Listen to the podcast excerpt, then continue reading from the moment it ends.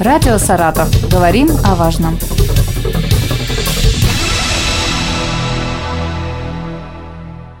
У микрофона Юлия Маслова. Здравствуйте.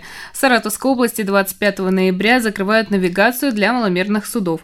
Сегодня об итогах сезона мы поговорим с главным государственным инспектором по маломерным судам Саратовской области Артемом Голубевым. Здравствуйте. День добрый. Навигация в регионе для маломерного флота закрывается. Какие основные итоги этого года, чем запомнился? А, в этом году, 2021, была проделана на самом деле немалая работа инспекторским составом Центра ГИМС. Было проведено а, более 9,5 тысяч профилактических бесед с рыбаками, с отдыхающими на базах, стоянках на пляжах. А, также было освидетельствовано нами 51 пляж, принято в эксплуатацию 110 баз стоянок. Если брать аналогию с прошлым годом, то по количеству баз не изменилось, действовал в этом году такое же количество баз. Если говорить о пляжах, то немного увеличилось с 45 до 51. Но если брать из общей массы, то все равно этого количества недостаточно для отдыхающих, потому что у нас в реестре всего 110 пляжей, а открывается всего 51. Но это как следствие уже идет э, пандемии, то, что многие пляжи все-таки не открываются. Если говорить о надзорной деятельности, то инспекторским составом в этом году уже составлено почти что 2000 постановлений. Если быть точным, 1958. А чем запомнилось? К сожалению, э, запоминается это трагическими последствиями, либо авариями, э, либо утоплениями граждан. Если брать аварии, то у нас э, крупные аварии, которые были в этом году, это произошла 16 мая, столкновение двух судов погибли двое, мужчина и женщина. И авария произошла 4 июля в Воскресенском районе, когда столкнулись два судна. Хорошо, что погибших нет, но при этом оба судна сильно, довольно сильно пострадали. Угу. А какие основные нарушения на воде вы бы отметили у саратовцев? Если делать, так скажем, тройку лидирующих по нарушениям, то на первом месте у нас это, конечно же, нарушение правил плавания. К ним можно отнести это заход в запрещенные для плавания районы. Это, допустим, гости острова Зеленого до спуска улицы Провианской по правой кромке судового хода передвигаться запрещено, то есть это вдоль набережной идет. Это превышение ограниченной скорости, э, которая установлена э, постановлением правительства Саратовской области 211П, допустим, это возможно взять э, река Сазанка в городе Энгельсе. Также это пролет в мост под запрещающий знак. То есть это основные нарушения по правилам плавания. И таких у нас в этом году выявлено более 950 нарушений. Если говорить про второе место, то у нас это идет э, нарушение правил перевозки пассажиров. Нарушение правил обеспечения безопасности при перевозке пассажиров. А, то есть это перевозка на носу, на борту судна, либо на корме, то есть в местах, не предназначенных для перевозки. Из-за чего это чаще всего получается? Ну, конечно же, когда люди едут отдыхать, чтобы, как говорится, два раза не гонять э, судно с острова до берега, они хотят э, загрузиться в дружной компании и одним разом перевести всех. Но тем самым они подвергают э, не только себя, но и своих пассажиров опасности, потому что судно может перевернуться, может утонуть, и это может привести, соответственно, к трагическим последствиям. А таких нарушений у нас было выявлено 480. И третье замыкающее место – это нарушение правил эксплуатации судов. Но сюда уже относится более большой перечень. Нарушений сюда уже идет нарушение и пассажировместимости, отсутствие технического освидетельствования, отсутствие бортовых номеров, а, не зарегистрирован в установленном порядке судна эксплуатации, эксплуатация с неисправностями, с которыми запрещена эксплуатация, отсутствие удостоверения на право управления. То есть э, это не весь перечень, он намного больше, и это у нас уже, так сказать, замыкает тройку нарушений.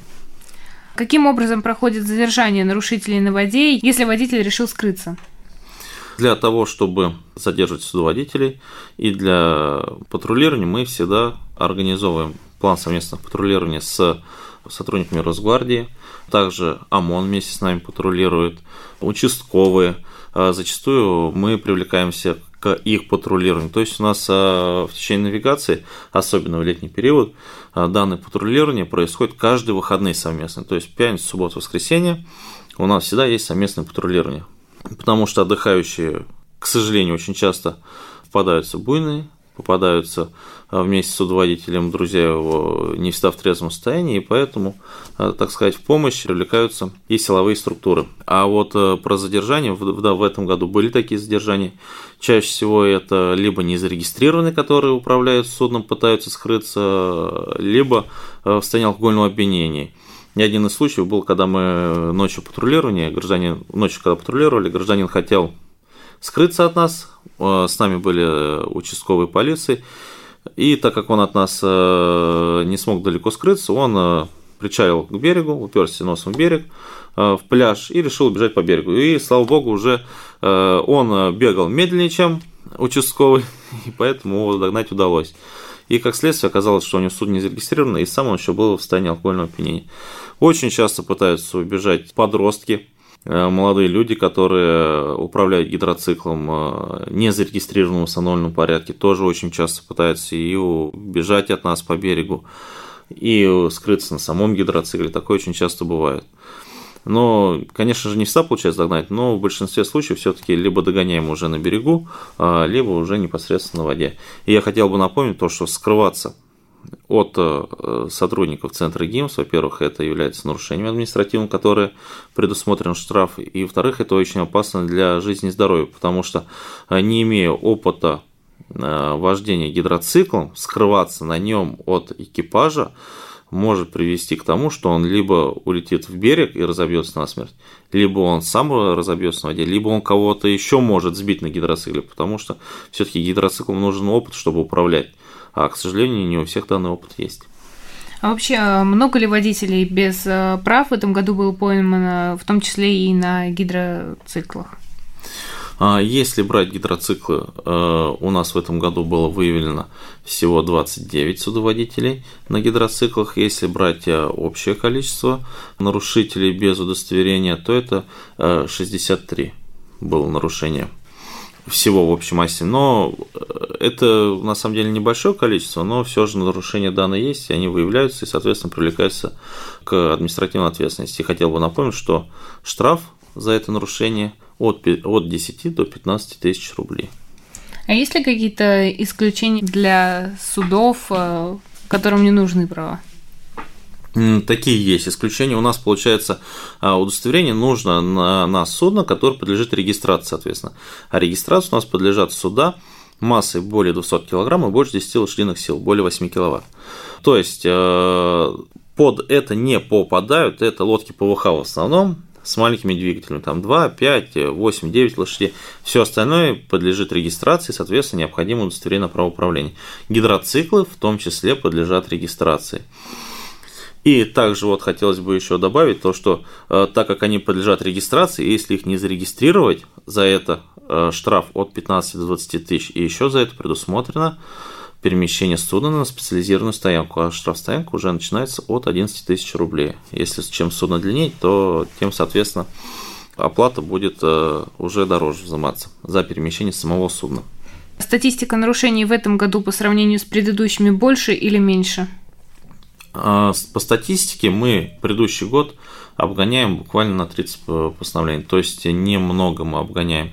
Если брать э, с аналогии, грубо говоря, там 19, 18, 17 год, э, то нарушения снизились по двум причинам, как я считаю.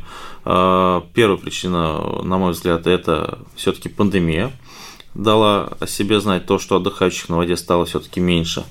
А, и второе – это увеличение штрафов, потому что у нас в 2019 году штрафы увеличились в десятикратном размере, особенно за эксплуатацию судна. После 15 ноября продолжатся ли рейды ваших специалистов и каким образом? У нас э, патрулирование будет продолжаться и после закрытия навигации, то есть 25 числа навигация закрывается. Мы в любом случае будем продолжать патрулировать, пока э, лед не встанет на коренной Волге. Потому что, несмотря на то, что навигация закрывается для маломерного флота и выходить на воду запрещено, все равно рыбаков это зачастую не останавливает. Это не останавливает и Юрлиц, который перевозит э, своих работников на острова, и они все равно передвигается. А наша основная задача какая? Это обеспечение безопасности в пределах компетенции. Поэтому в любом случае мы будем продолжать патрулировать, пока уже лед не встанет. Ну, такая работа, несмотря на снег, дождь и плохую погоду, в любом случае, да, мы будем выходить на воду. Что грозит нарушителям? Какую работу проводите с любителями порыбачить? Нарушителю за выход после закрытия навигации, это, соответственно, уже административный штраф, который выносится административными комиссиями. А какую работу мы проводим? А, во-первых, мы проводим с ними профилактическую работу, если мы не выявили нарушения по нашим направлениям, то проводим профилактические мероприятия в том плане, то, что навигация закрывается не просто так, потому что хочется, а потому что это опасно для передвижения по воде. То есть, когда вода уже холодная, и человек э, выпадет за борт и упадет, это, можно сказать, неминуемая гибель, потому что не всегда удается э, забраться обратно в лодку, а до берега и тем более не получится доплыть в такую погоду потому что судно само не предназначено для эксплуатации в таких жестких условиях, потому что если коренная Волга сама еще не замерзает, у нас замерзают протоки. А рыбаки очень часто захотят залезть на свои лодки в эти протоки. Соответственно, если лодка ПВХ, очень легко ее порезать, и, соответственно, и лодка, и вы упадете ко дну.